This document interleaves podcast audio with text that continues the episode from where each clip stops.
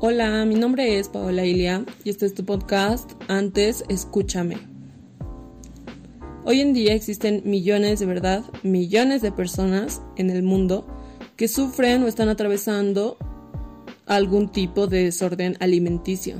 Y creo que es triste ver que estos casos son mucho más frecuentes.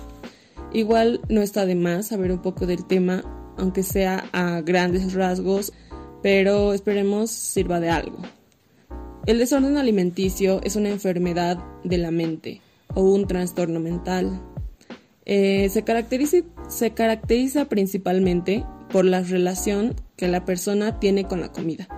Obviamente esta relación no va a ser tan, tan saludable y va a ser más que todo tóxica y difícil, complicada. Entonces, existen varios tipos, una amplia clasificación cada uno con sus características y sus especificaciones, pero existen tres grupos como más grandes, tres clasificaciones más amplias y donde la verdad se concentra una gran mayoría de los casos. Entonces, en primer lugar tendríamos los atracones de comida, es el tipo de desorden alimenticio en el que la persona ingiere una gran cantidad de comida Incluso estando, o sea, ya lleno, satisfecho, puede continuar con la ingesta de comida. Y, o sea, la mayoría solo puede parar al sentir ya un malestar. O sea, ya se siente mal, ya sea dolor de estómago, la cabeza, no sé, algo. Entonces ahí recién es cuando para. Pero, o sea, ese proceso no termina simplemente ahí con ya parar de ingerir los alimentos y ya. Eh, o sea, siempre después de esa ingesta grande de comida van a llegar como sentimientos, van a invadir a esa persona como la culpa, la vergüenza, tristeza, incluso se puede deprimir. Entonces, es un tema, o sea, que puede desencadenar en otras cosas. Y aún así, o sea, puede causar también que la persona se sienta culpable y quiera también perder lo que ha ganado en esa ingesta de comida. Entonces muchos van a recurrir al ejercicio así, pero extremo, exagerado. Algunos dejan de comer por un tiempo, pero siempre vuelven a dos atracones de comida. Otro de los grupos de las clasificaciones sería la bulimia nerviosa.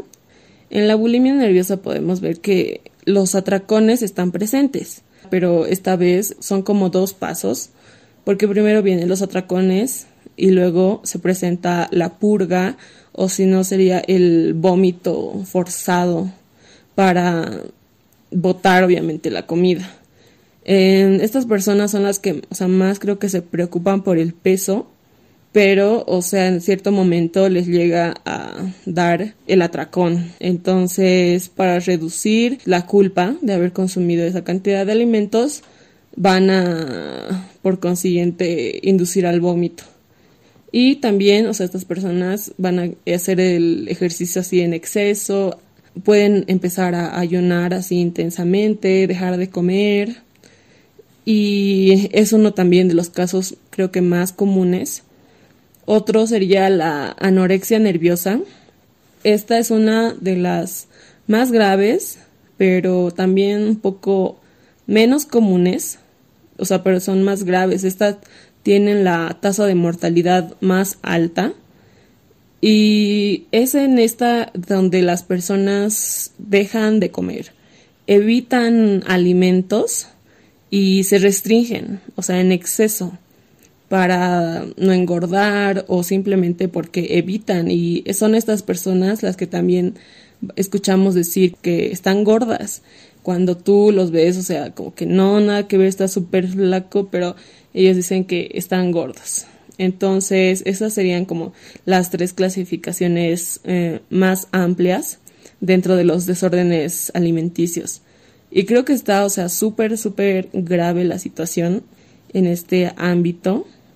Las personas pueden, o sea, llegar a tener, eh, desarrollar otros problemas y, o sea, se dice que eso es mucho más difícil cuando este trastorno sea, es más avanzado, lleva mucho más tiempo.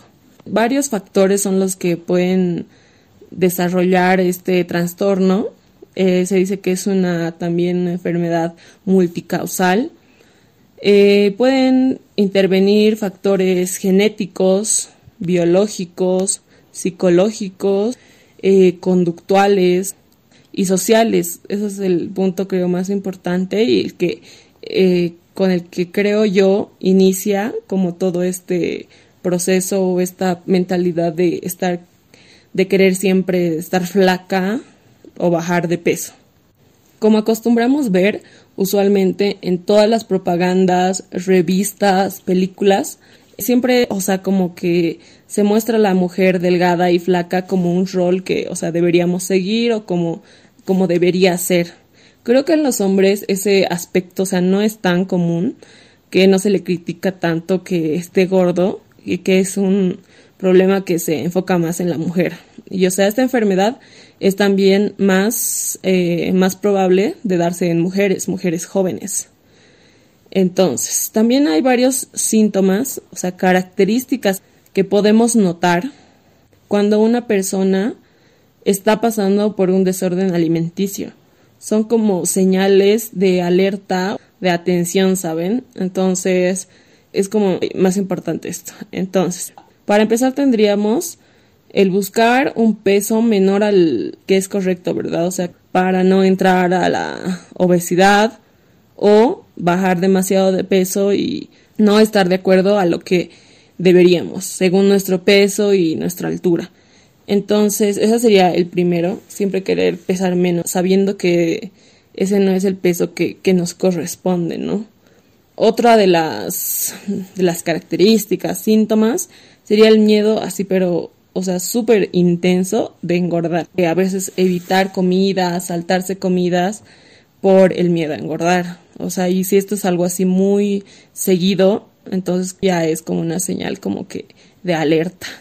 Otro síntoma sería la distorsión de la, de la imagen, o sea, como cómo te ves a ti mismo.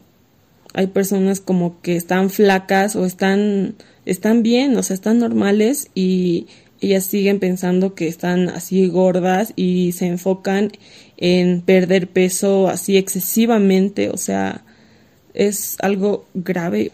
Otro de los síntomas sería la falta de control durante un atracón, como que llegar hasta el dolor o tener un malestar, o sea, ahí ya sería un punto como grave y después obviamente del atracón se inducen a los vómitos para perder como el peso. Entonces existen también otros como métodos para perder ese peso rápido o a los que usualmente recurren que serían como laxantes, otros medicamentos, ejercicios así súper excesivos y se dice que si, o sea, esta situación de, de tener atracones y luego inducir al vómito o la pérdida de peso rápida se ocurren dos veces a la semana por tres meses, que es casi seguro que padezca de un desorden alimenticio, si obviamente dura por esa cantidad de tiempo.